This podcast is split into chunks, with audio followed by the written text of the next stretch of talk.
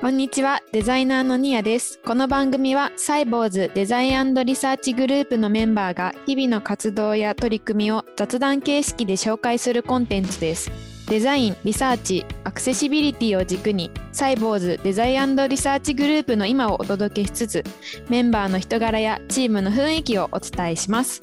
今回はキントーンのデザインは海外で作られたというテーマでデザイナーの引田さんとリサーチャーの柴田さんにお話ししていただこうと思います。よろしくお願いします。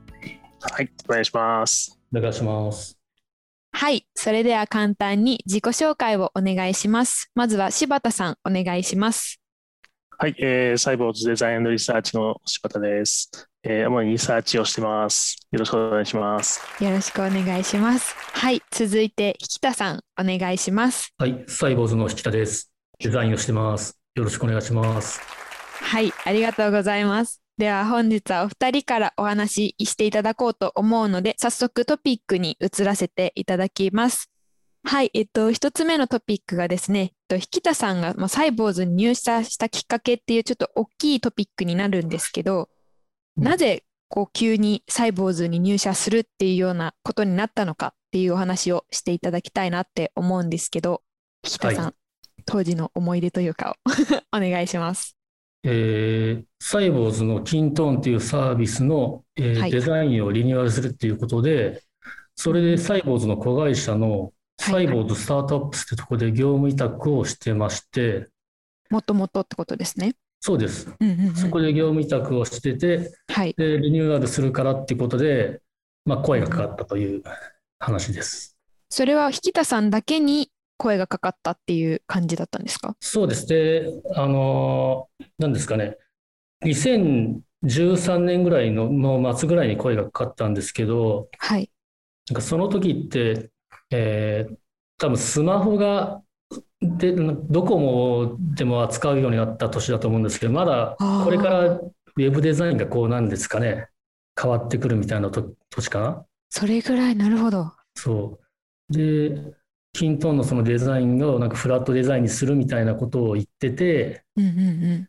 で、僕がそういうデザインを結構海外のデザイン好きでよはいく作ってたんですよ。うんうん。は早い段階から。はい。それで、そういうのができるやつがいるっていうことで、なるほど。声をかけられたみたいな。じゃあもうその時点で、あれだったんですね。キントーン。もうそれはキントーンをデザインするっていうことが決まった上で、海外のよりのデザインができるから引田さんをっていう流れなんですかね。えっとね、多分声がかかった時点では、そのキントーンって最初アルゴデザインっていうはい。テキサスのオースチンにあるデザイン会社が、えーデザインをしてたんですよ。ああ、なるほど、なるほど。はい。してたというか、まあ、声かかった時はちょうどやり始めた時なのかな。うんうんうんうん。で、当然サイボーズの社内でもそういうデザイナーが必要だったことだったんですけど、はい。その当時そういうデザイナーがまだいなくて、うんうん。でちょうどその子会社のサイボーズスタートアップスで自分がそういうフラットデザインを結構やってたんで、ああ、その流れでっていう感じだったんそですね。の流れで。なるほど。え、そのオースティンにの会社アルゴさうんんとやるってなった時に、実際に向こうに行ったりだとかっていうことをしたんですよね？そうです。それで声かかって、まあえー2014年の2月にサイボーズに、まあ、業その時は出サイボーズスタートアップスってところから出向週2日、はい。あ、なるほど、週2日。うんうんうん。途中からまあ忙しくなって週3日になったんですけど、はい。それでやり、社内で、えーアルゴデザインのデータを見ながらちょっと作り始めて、はい。えー5月ぐらいに、その入社して3ヶ月後ぐらいにはい。オースチンに行くっていうことになりました。はあえ、当時は、え、あの、一人で行ったんですか？ど、どなたか？えっとね、オースチンには、えー最初に4人もサイボーズの、はい。えーメンバーがうんうん。行ってたんですね。すでに先にってことですか？はい。で、うち3人は1ヶ月ちょっと滞在したりしてて。もう1人が2週間ぐらいで戻ると。はい。その戻る相手の代わりに自分がまあ1週間ぐらいちょっとうんうん。アルゴデザインに行ってきてくれないかみたいな、はい。デザインしてくれ、してきてくれっていうことではい。飛ばされたみたいな。なるほど。それって2014年頃？そう2014年のそれが5月か6月かうーん。でオースティン行きましたよ。オースティン、どうでしたか？まずさ、一人でいやこれい行きづらいよね。うんそうそう、あのー直行便ないよね。直行便なくなくて、ないんですね。ヒュースなるほど。そう、ヒューストンで、あのー降りて、そこからなんかプロペラ機みたいなので乗って、へえ。で、プロペラ機なんかバスよりちっちゃいような感じで内装が。え、そんな感じ、ヘリコプターみたいな感じなんですか？一番後ろの席で、はい。一番後ろの右奥で、で、座ったら2列2列だったんだけど、はい。隣が信じられないぐらい巨大な黒人の人が乗ってきて、ええ。で、あの、途中1時間ぐらいのフライトで、はい。オレンジジュースが1回出るんですよ。はい。うんうんうん。だからオレンジジュース飲むのにみんなテーブル下ろすんだけど、その隣の黒人の人がの太ももが太すぎて、はい。あの俺のテーブル降りなくて、ずっと手で持ちながら飲んで、すごい いい人だったんですけどね。飛行機ありますよね。こう、誰の隣に座るかっていう狭小さいところだと。そんな思いして行きまししかもそそんな小さいんだね。た。ものすごい天井が、もう天井結構、うんバスより天井低かった印象が。えーじゃあ結構スレスレなんですね。うんだ2列2列だってすごい狭くて、本当隣の人はもう太ももがこっちに入り込んでるぐらい狭くて。そこ、それにどれぐらい乗って、あの、オースティンに着くんですか？乗りこ換えに。れは1時間ぐらいなんだけど、はい。なんかオースティンに到着してもなかなかその、なんですかね、降り立ってから全然動かなくて、うんうん。なんかやっぱ兵所恐怖症だからもうそこでもう怖くて怖くてしょうがなかったですよ。いや、そうですよね。辛いですよね。まあでも1時間ちょっとぐらいで結局降りて、はい。で、そこからなんかよくわかんないバンに乗せられて、で、ホテル着いて、はい。そしてみんながいて、ああ、よかった、みたいな。安心っていう。よく一人でたどり着けたね。ね、いや、す本当ごい。にね、最終ゴールがよくわからなくて、最終ゴール一体これどこ行くんだろうみたいなんで、でゴール着いてようやく最初の3人が、あの、サイボーズ3人いて、ああ、うんうんうん。いた、みたいな。してる方々がいて安心したっていう。そしてね、その3人と会って、カバンを置いてすぐに、はい。もう夕方だったんで、ご飯食べに行こうってなって、はい。なんかロシア、オースティンなのにロシア料理を食べに行って、現地の食べ物とかではなく、現地の食べ物じゃなくロシア料理食べて、はい。で、まあちょっと話して、はい。はまあ、8時か9時頃にホテル戻って解散してうんうん。ていうことですね。で、そこからまあ、ね、楽しみがもうたくさん待ってましたけど。えーで、じゃあもうその次の日から、えっと、うん実際にキントーンのデザインをそうです。そこで作り始めたって感じなんですか？そうです。で、次の日の朝の9時半からはい。5時か5時半頃まで、うんうんうん。アルゴデザインでっはい。てとこでそうですね、キントーンのデザインをするという。よくあれだね、時差に負けずにうんうん。頑張れたね。そうもうね、時差のことは覚えてなくて、その夜、ロシア料理食べに行って、ホテル戻ったらもうすぐに外出て、夜の街をそ散策して、で、2時半頃まで散策して、うんうん。寝て、朝の5時半頃に起きて、5時半から9時半までそのアルゴデザイン行くまでに散策して、っていうのを毎日続けましたね。うわ、健康的ですね。早起き。じゃあ、そのデザインをまあする業務時間中にまあやる感じってことですよね。そう業そこ普通に、のオフィスに行って、そうです。アルゴデザインっていうオフィスがあって、はい、ホテルから歩いて10分ぐらいのところにオフィスがあったんですよ。近い。はい。はい、すごいね、レンガ造りのものすごい古い、もうかっこいい東京駅のあの丸の内の東京レンガ造りのはい。でっかいビルで、うんうん。そこの2階かなんかでアルゴデザインがあって、そこでなるほど。ありましたね。当時はさなんかすごいね、ストリートに飲み屋街かわかんないけど、ストレートに沿ったところにオフィスがあったんだよね。そうです、もうあの本当ストリートのところにあって、うんでも昼は全くその飲み屋街のあの顔を見せてなくて、あ、そうなんですね本。当に、あのうん、普通のオフィス街。でも夜になったらもうガラッと顔を変えるみたいな。面白いです雰囲気が変わる。面白いですねうん。楽しそう。行ってみたい。あでもね、もう数年後に引っ越したんだよね。そうなんですかうん。へえ。そう、僕は古いとこは行ったことなくて、新しい、もうちょっと郊外に引っ越したところに、もう一軒家みたいなすごいおしゃれなデザインオフィスって感じ。え、それはオースティン内でまたお引っ越ししたってこと？うん、その中で。うーん。でも古い方があれだね。北さん好みだね、きっと。そう、かっこよかったですね。内装もおしゃれなんですか？古い方も。うん、内装もね、おしゃれですよ、やっぱり。だからそれだけでなんかテンションが上がっちゃう。上がりますよね。そうですよね。大事です。見た目というか。えーじゃあそこで実際にこう、キントーンのデザインをしてたと思うんですけど、もう一から一緒にアルゴの方と作ってたっていう感じだったんですか？いえ、もう、ベースは出来上がってたんですよ。おー、はい。うんうん。だから僕にが2014年の2月にやり始めたんですけど、はい。その時点ではアルゴデザインはもうこんなんですよっていうデザインは上がってて、うんうんうん。なるほど。で、そこからまあいろいろ、いろんなサイボーズたくさんページがあるので、それはい。管理画面これだとか作ったり、うんうんうんで、まあ移動とかまあいろいろ細かなところを修正しながらみたいな。必要なところは、引田さん自身が一人で書いてたって感じなんですね。ああの、本当最初の頃はデザイン一人だったんで、まあエンジニアの人と話しながら、こう、こんなんどうだみたいな、なるほど。そっか。そもそもじゃあデザインリサーチチームが、の規模が小さかったってことですか？あそうです、そうです。全然、そっかそっか。なるほあど。の、2014年は僕も入社してないから、ああ、柴田さんがいない年ですね。何人ぐらいだから、6、何人ぐらいなんだろう。6人、7人、8人、リサーチャーとかいなかった、あ、カムラさんがリサーチャーか。今みたいな、そういう、うん、確立してなかったんで、全然。なるほど。じゃあそっか。柴田さんがそこは来てから確立されたっていう感じなんですね。デザインリサーチチームはそう。ですね。まあでも、はい柴田さんが来てから完全確立されて、まあ、やりやすくなりましたけど、はい。その柴田さんの前の方が、こう、キントンのリデザインをリニューアルしないかっていろいろこう発案してくれたんで、はい。まあその人の あれもあっていろいろこう、うんうんうん。今があるんじゃないかなとも思ってますけど変。わってたって感じなんですね。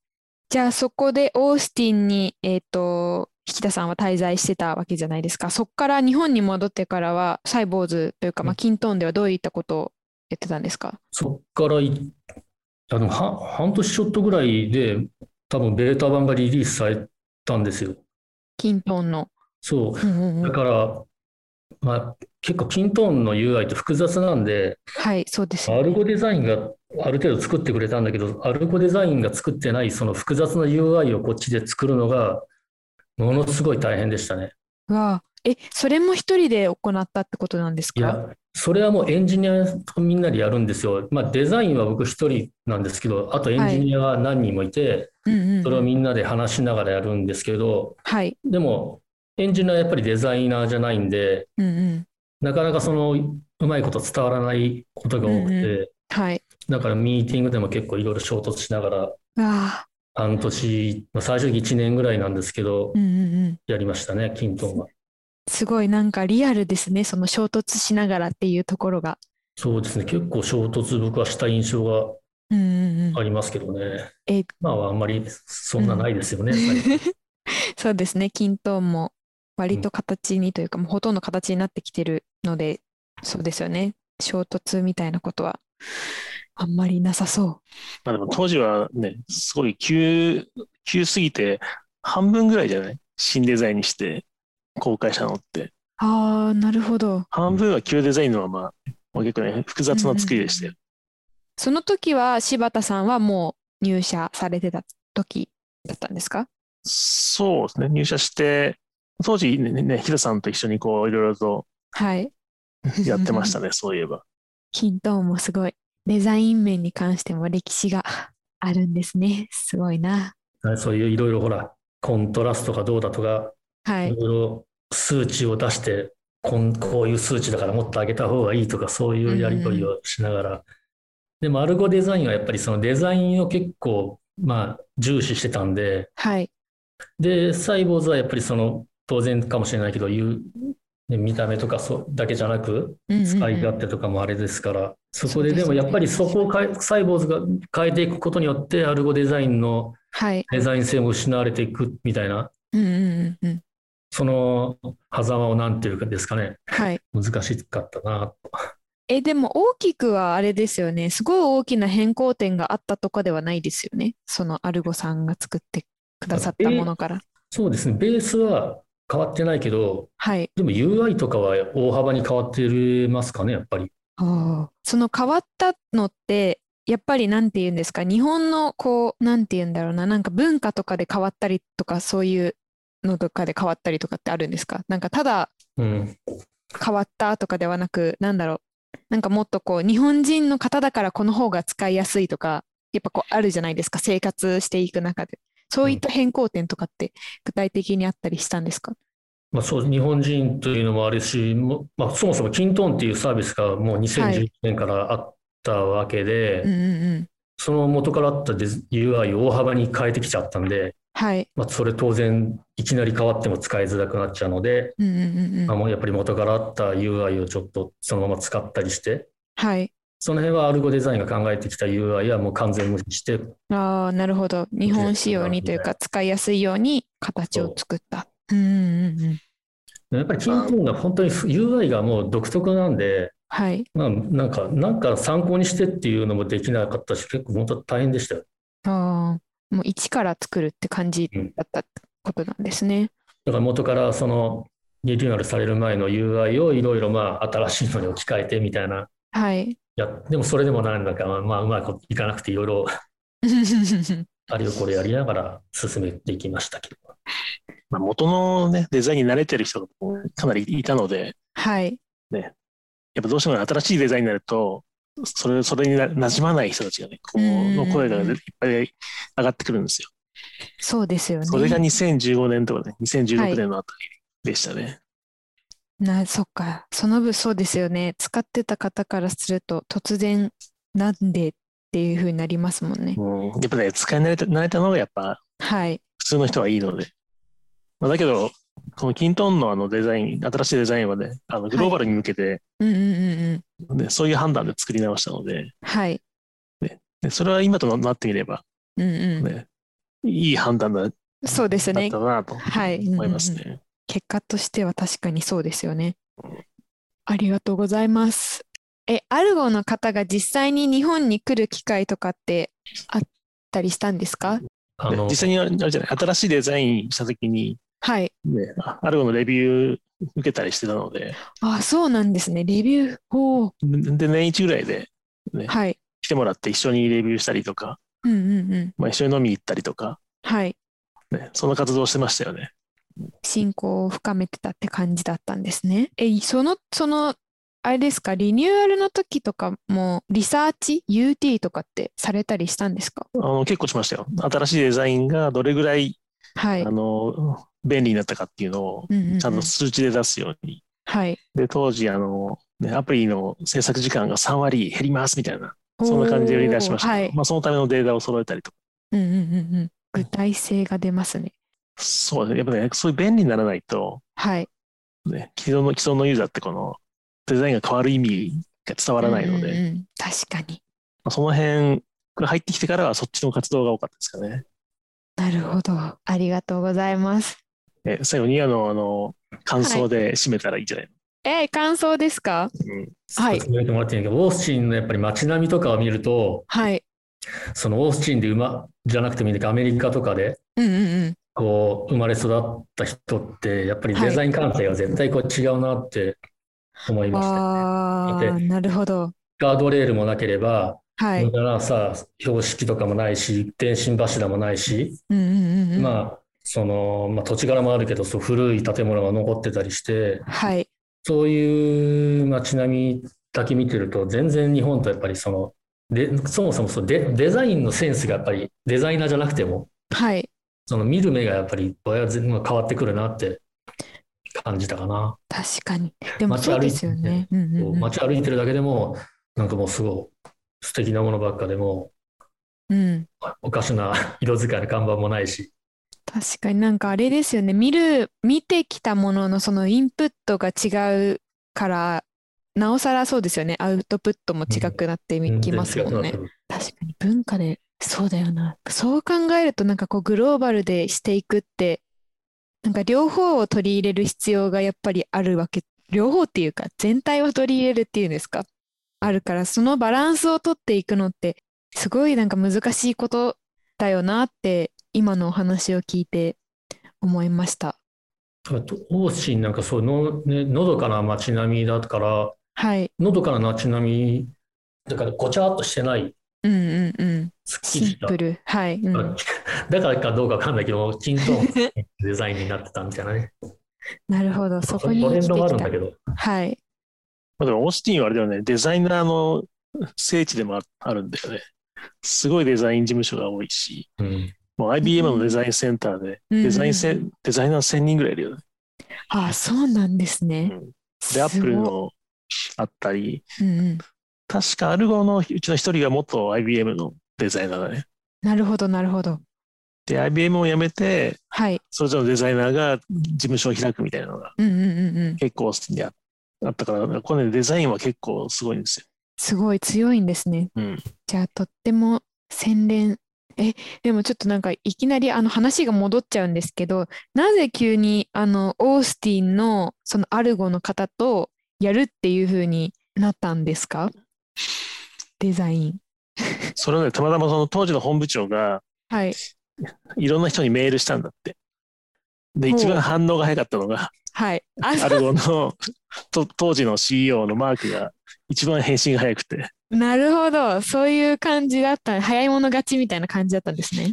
そうそれでいろいろとこう、ね、コンタクトを取り始めたんへえ。知らなかった。で当時アルゴのそのマークは、ね、独立したばっかりで、はい。もともとフロッグデザインっていうところにいて、うんうんうんうん。あの、アップルのもう当時のマウスとかのね、はい。デザインをしてたんですよ。で、そこのもうエースのデザイナーで、はい。で、独立をして、うんうんうんそこの会社の初めての仕事が、そのキントーンのリニューアルだったんで、なるほど、なるほど。で、っていう流れだったんですね。そうで、向こうもね、あの、本当に真剣にややってくれたというか、うんうんうん。そうですよね。もう最初のお仕事だし。お互いにちょうどタイミングが良かったんじゃないですかね。まあ、縁があったというか。はい。あ、面白いな。その、早く返信が来たから、いいですね。じゃあ、ニアもあの、返信を早く。はい、返信早くします。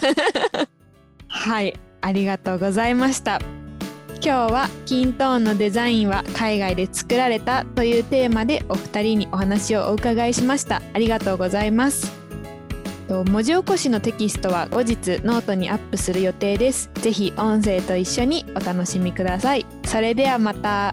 バイバイ。バイバイバイバイ。